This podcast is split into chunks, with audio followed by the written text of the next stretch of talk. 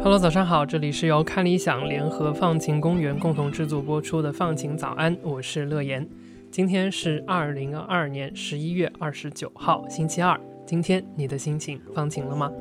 电钻、榔头、锯子、电焊机、镭射切割机、3D 打印机，听到这些，你的脑海里会想到一个什么样的场景呢？而又会是什么样的人在使用这些工具呢？他们是男人还是女人呢？那这是今天啊，我想和你介绍的一间工作坊，一个建筑设计的车间，同时呢，也是一间学校。这里啊，特别之处并不在于丰富的工具和设备，特别的呢，是在这里做木工、做焊接、一起设计建筑和建造的孩子们。就像这个地方的名字一样，Girls Garage 女孩车间，在这里学习和一起完成建筑项目的呢，都是女孩。女孩车间啊，坐落在美国加州的伯克利地区，创办人呢叫做 Emily Felton Lamb。学建筑设计出身的 Emily 呢，在大学毕业之后啊，就进入了行业工作。那一直以来呢，他都在思考说，建筑设计可以怎样来改变这个社会，为当地的社区带来价值呢？所以在最开始的时候啊，Emily 呢就创办了一个叫做 Studio H 的项目。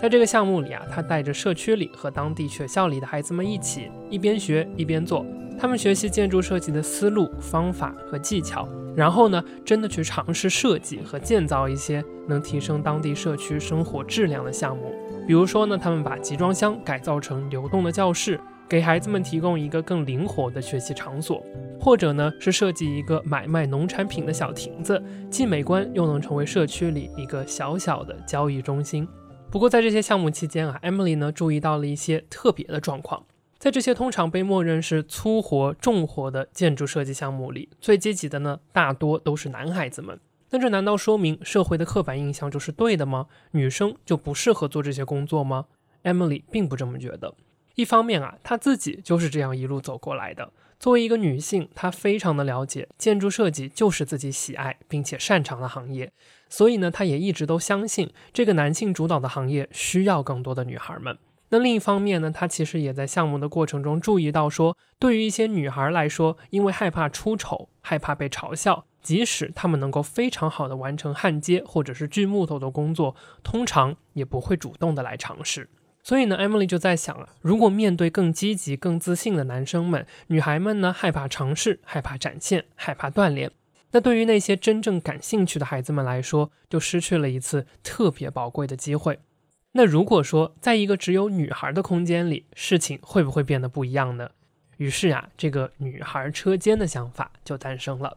其实呢，刚刚提到的 Studio H 的项目啊，就是女孩车间的前身。在决心要给女孩们提供更多的资源和机会之后，Emily 呢就把项目的重点慢慢的转移到了她们身上。那二零一三年开始运作的女孩车间，到现在已经是一个规模不小的业余学校了。在每天的放学后，每个周末或者是暑假期间的课程项目里，女孩子们呢可以在这里学到各式各样的建筑设计知识，并且可以亲手尝试和大家一起完成项目的设计和建造。小到社区公园里的长椅，难民中心里分发水果的小铺子，大到公交车站，都是孩子们自己一点一点从无到有搭建出来的。拿今年八月他们刚刚在佛蒙特州建成的一个公交车站举例，除了基本的长凳和雨棚的设计之外呢，同学们还给这个建筑加上了代表佛蒙特州地形的涂鸦设计，方便倚靠和临时使用的站立式台面，甚至还有一个迷你图书馆。他们的共同希望呢，就是这座公交车站啊，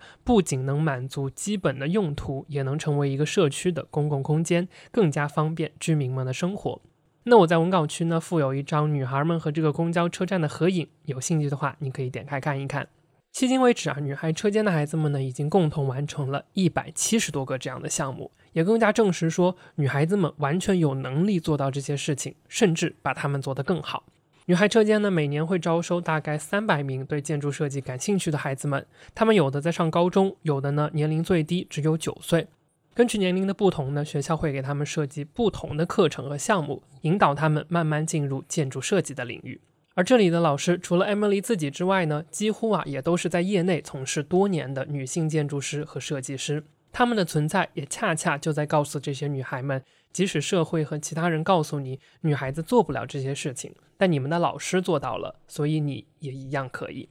Emily 说呢，她不仅看到了性别为女孩们带来的挑战，也看见了肤色、家庭环境、性别认同、性取向等等的因素对一个孩子造成的影响。在每年招收学生的时候呢，她并不希望女孩车间变成一个有钱人家的课外班，而是会尽可能的照顾到有色人种、非二元性别和家庭条件并不那么好的孩子们，通过奖学金之类的方式来给他们提供更多的机会和资源。因此啊，在这栋两层楼高的车间里，常常能见到各种肤色、各种家庭背景、各种性别认同的孩子们聚在一起设计一个项目。他们不用担心出丑，不用担心自己的能力不够，也不用担心被说野心太大。这些孩子们呢，渴望成为领导者，渴望拿起锯子和电钻来改变这个社会。